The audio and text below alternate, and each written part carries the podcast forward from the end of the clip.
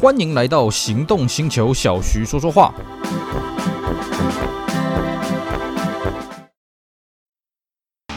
纯正欧洲制造，Skoda Comic，新年式搭载全速域 ACC 与车道智中，搭配全彩数位仪表，全部拥有就是这么简单。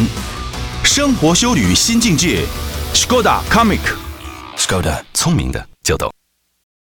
大家好，我是 Celsior，今天呢，想跟各位来聊一款被大家错怪已久的经典车。我们今天来聊一聊 R33 Skyline 这台车。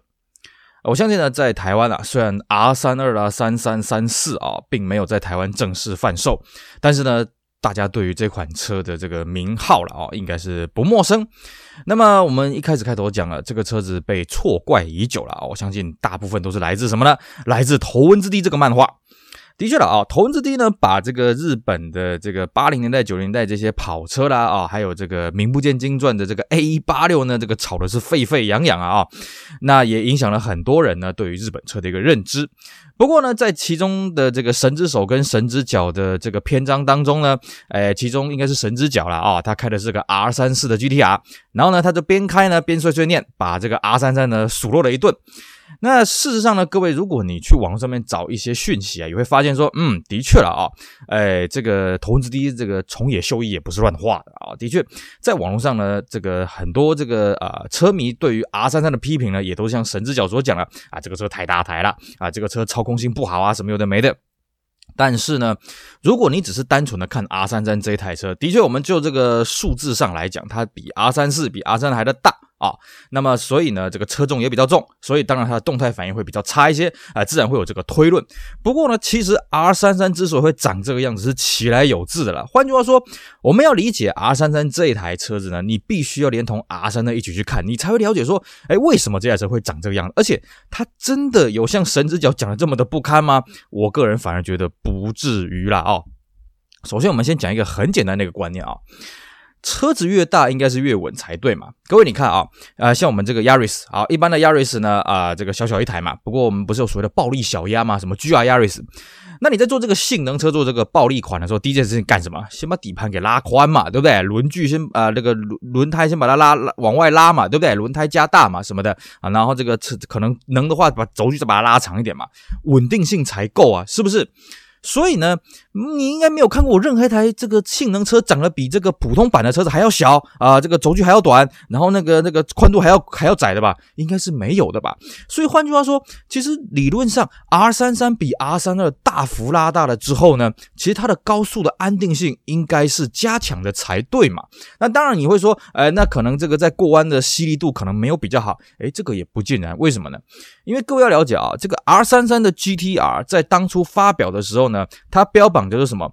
叫做减去二十一秒的浪漫啊！也就是说呢，它比上一代 R32 呢，在这个德国著名这个 Nur Nürburgring 啊，应该是 Nurburgring 吧啊，这个赛道少了这个二十一秒，跑到七分五十九秒。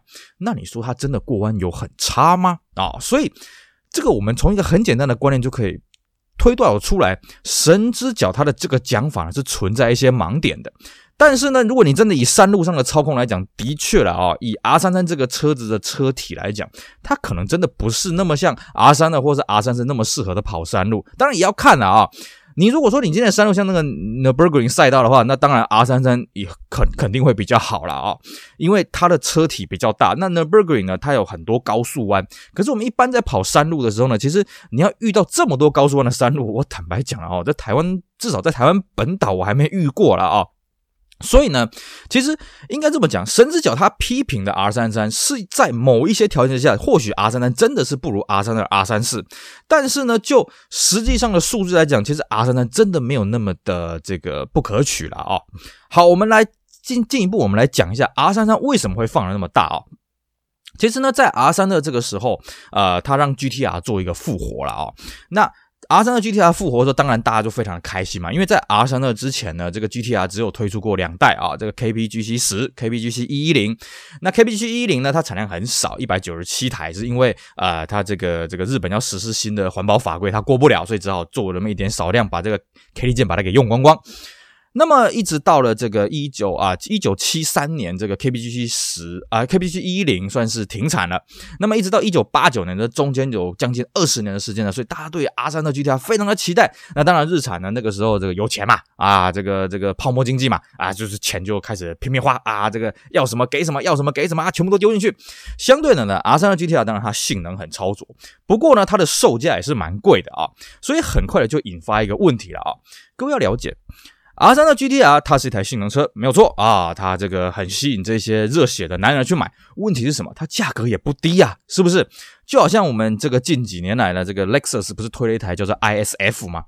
本来是希望呢，这个年轻人呢可以贷款去买啦，一圆自己的性能梦啊。诶，结果在卖的时候发现，嗯，根本就不是那么一回事儿。诶，怎么讲呢？诶，都是什么中年的欧吉桑在买的。诶，他们买的理由是什么？嗯，第一个。林北就是要 V 八，老子非 V 八不买。第二个是什么？林北不要开太大台的啊，那个什么 GSF 啊，那个什么 LS 啊，那个太大台了，我就知道小台了。所以其实 ISF 在日本卖的人呢，呃，在日本买的人呢，年轻人并不多，大部分都是些中年人。为什么？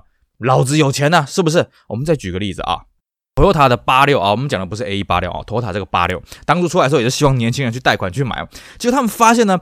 八六存在很大一批女性市场，诶，什么女性市场呢？哎，第一种是什么？呃，家庭主妇，哎，小朋友很小，呃，怕这个小朋友去乱开门啊，把这个小朋友丢在八六的后座啊。第二种是什么呢？呃，这个已经退休的女性，为什么？那平常就很少这个开车载活人嘛，那自己一个人开车开那么大台的轿车干什么？后门可以开干什么？就开一台跑车，嗯，这样就好了。所以说了，R 三的 GTR 对它性能很超卓，可是呢，它不免。遇到一个问题是什么？嗯，看得起的人买不起，买得起的人不见得看得起。换句话说了，其实 R32 GTR 它存在着很大一部分的可能是什么？我喜欢啊、这个 GTR 这个造型，我喜欢啊、它的这个这个售价，我喜欢它的配备，但是我不一定会拿来拿去乱开开它性能什么的。那同样的问题也发生在一般版的 R3 呢，比方说它有这个什么 GTS 啦啊，GT。GTST 这些型号的车上一样有这个状况，是什么呢？其实因为它 Skyline 这个车子它售价并不便宜啦，所以呢它吸引了很多有钱的欧吉桑，他不一定是看中 Skyline 的性能，他可能是哎小时候喜欢 Skyline，对这个车有憧憬，但是他不是说我一定要开来配车，我一定要怎么样的，而是他可能从小对 Skyline 这个车有好感而已。那相对的这些人他会注重什么？后座空间，因为如果你有去好好研究过 R3 的这个车的车格，你就会发现这个车真的是非常小一台。为什么呢？因为在以前呢啊，在 R3 呢它推出的当下呢，其实日本的这个汽车的这个税金啊是分成这个主要是分成两个级距，一个叫中小型车，一个叫中型车了啊。那我们用一个简单的判别方法是什么？你去看那个日本的车牌，日本的车牌是双层的，它上面是一个地名，然后再一一串数字嘛啊，什么品川三百、品川五百嘛，对不对？所谓的中小型车就是呃这个品川五百啊五字头的叫中小型车，那么这个品川三百三字头的这叫做中大型车。那么在这个 R 三的刚上市之前呢啊。基本上日本的税制呢，这个五字头跟三字头这个税金是差非常多的，所以 R3 呢，它为了考量到它的市场，所以它的车格就缩在这个这个五字头这种中小型车的这个范围。那中小型车的规定是什么呢？车长低于四米七，车宽低于一米七。那各位想想啊，四米七、一米七，那其实坦白讲了啊，我们现在卖的 Artis 搞不都比它大了。所以说呢，R3 的这个车又是后驱车，你说它的后座空间能够有多大？好。那么这些人买了这个车之后呢，开始在抱怨：哎呀，这个车子我花了这么多钱，怎么后座空间这么小？怎么可以这个样子呢？是不是？然后再来是 R 三的上市的当下呢，这个日本政府呢，为了要刺激这个消费市场，所以呢。它改了税制，它让这个中小型车跟所谓的中型车的这个税制呢，几乎是差不多的。也就是说，以前你可能税金缴的非常非常多，那现在这个时候呢，其实两边的税金是差不多的。那所以呢，这个车商也知道哦，那我以后呢，这个车子可以长大一点。所以各位可以去看一下啊、哦，R33 GTR 是没有五字头车牌的这种车型规格，也就是说，R33 GTR 啊，不，不要说 R33 GTR，R33 全车系啊。通通都是啊、这个这个三字头的这个车格了啊，就算是最入门的，所以 R 三三也没有所谓的非 GT 车系哦。这边跟各位普及一下哦，Skyline 这个车子哦，从很早以前就分成两个车系，一个是普通的 Skyline，那是家庭用车；一个叫 Skyline GT，那个是性能用车。那 Skyline GT 就是啊、这个六缸啊，六缸为主啊，有一个例外是什么？到了 Q 五十那个时候，两两两千涡轮的也叫做 Skyline 这个两百 GTT 了啊，那是例外。所以呢，在 R 三三这个年代呢，它既然这个税制已经改革开放了啊，所以 R 三三这个车子它就很理所当然，反正这个税制都差不多嘛，反正有消费者去投诉说，OK，我这个车子的后座空间不够大，那我就把后座空间拉大一点嘛，是不是？所以 R 三三它的普通版，它的这个这个销售的这个 slogan 叫做什么？叫做 Grand Touring，它是那种比较大尺寸的大排气量的这个 GT 的这个房车了啊，GT 的这种跑房车的这种概念。换句话说，R 三呢，当时还是标榜所谓的比较偏短小精悍哦，这种呃这种短跑健将的这种感觉。可是 R 三三变成一个哎气气度悠长的一个长跑型的选手了，所以他们在产品的定位，其实 R 三三跟 R 三三产品的定位是有相当差距的啦哦。那当然。对于开发者来讲，好，你 R 三三普通版呢，你搞了这么的哎气定神闲哈，搞了这么大一只，那我在开发 GTR 我要怎么办呢？不过呢，话说回来了，其实当时 R 三的 GTR 推出来之后呢，大家就在想，哎，我们下一代 R 三三要怎么去进化呢？大家都提出说，要进化这个办法，那就是把车体给拉大啊，把这个车长、车宽都给做得比较安定一点，比更稳定一点。只是呢，后来的一开始他已经决定要这个拉大拉长了啊、然后呢，在开发到一半的时候，忽然这个总部下了一个命令说，哎，不好意思啊，这个我们下一代的这个 R 三三呢，必须要跟那个日产的 The Rail 这款这个中大型轿车呢，这个共用这个底盘，所以呢，轴距呢又要再拉得更长。那这时候呢，这个开发人员就是很头痛啊，哎呀，糟糕了，本来已经说是要稍微拉长一点的，现在要拉得更长。那其实啊，如果车子真的拉得太长的话，它真的动态表现会整个跑掉了，所以。各位可以发现哦，R33 GTR 的开发者，他为了要弥补这个车身过度放大、过度拉长，他真的做了很多努力。首先，第一个，然后你车子放大拉长，你一定会遭遇到什么？重量一定会变重。所以 R33 做了很多轻量化的一个科技。再来是什么？你配重要整个给跑一这重跑一次啊！所以 R33 的这个电瓶呢，放在一个很玄、很神奇的一个位置啊。就是它放在这个后后行李箱的这个上面哦。一般我们像我们开 BMW 那个或者是一些一些宾士的车子，它是放在后行李箱的下面。哎，不好意思，R33 为了配重，它是放在比较偏上面的位置哦。光是这个位置的决定，大家都吵翻天了，因为到底要放上面还是放下面啊？大家就已经这个这个吵得不可开交了。那么再来就是，它也运用了很多轻量化的一个科技，所以。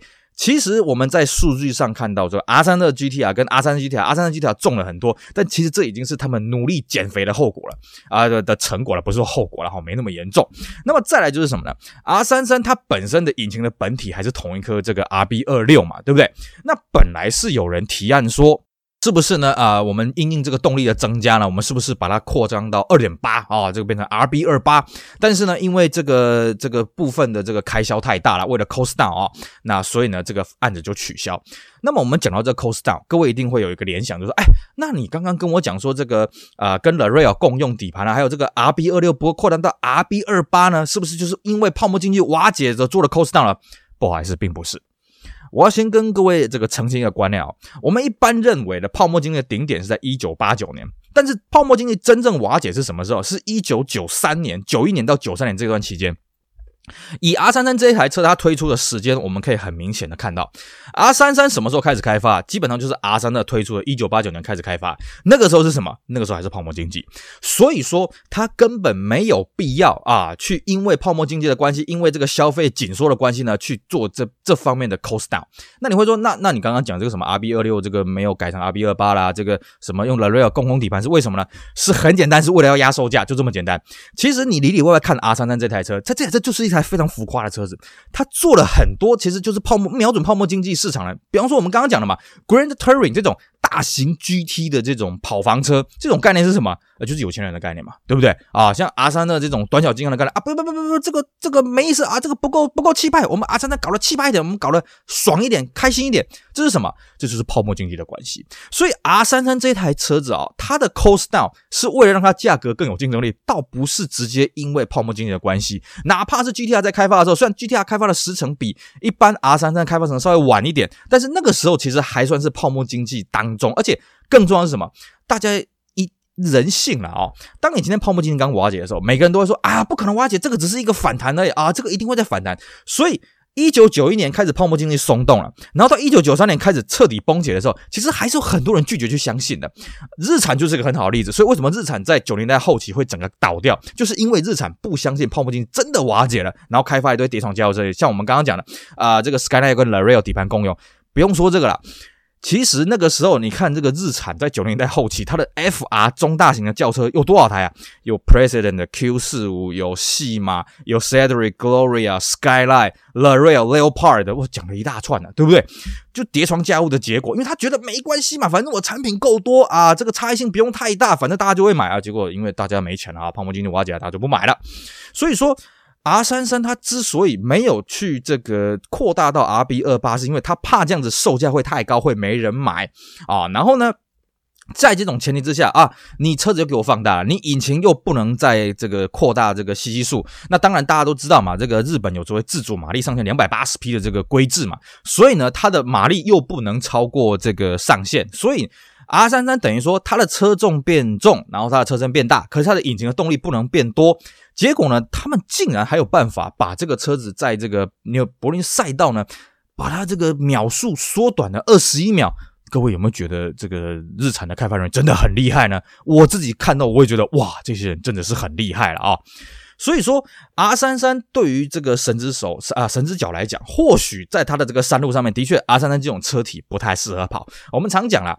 其实车子也要看这个路线，像 S 两千这个车子，很多人对它性能赞不绝口。可是我必须要讲，S 两千这个车子，你去跑北移的山路，已经是跑上坡的时候，你会很痛苦。为什么？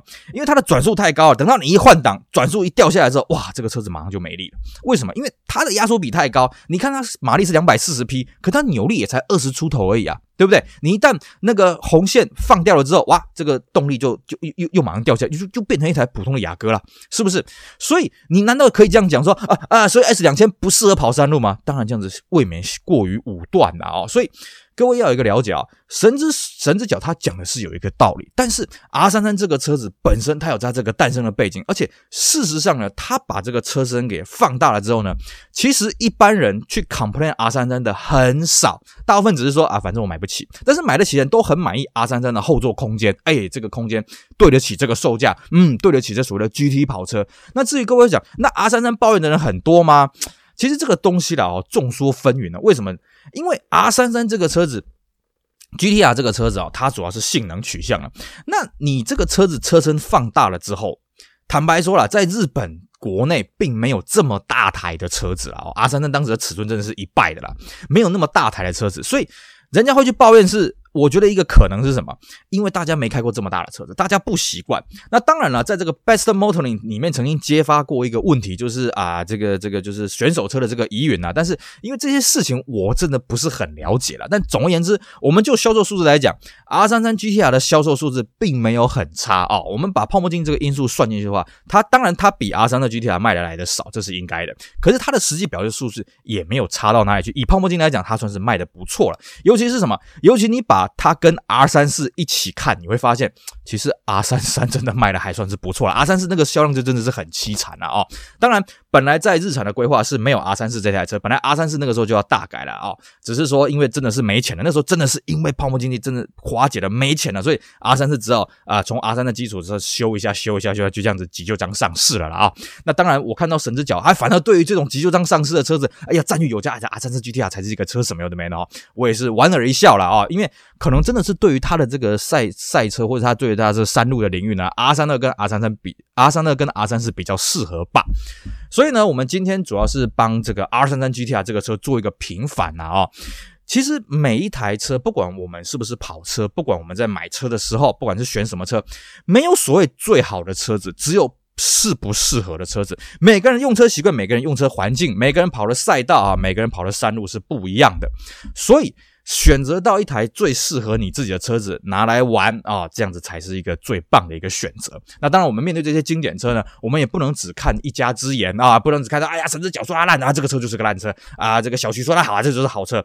我们呢都是提供一个不同的观点啊，基于我们的所知，基于我们的接触，基于我们跟啊这些车主们的这个闲聊啊、打屁哈啦所得到一些心得，那提供给大家分享啊，提供给大家做一个参考。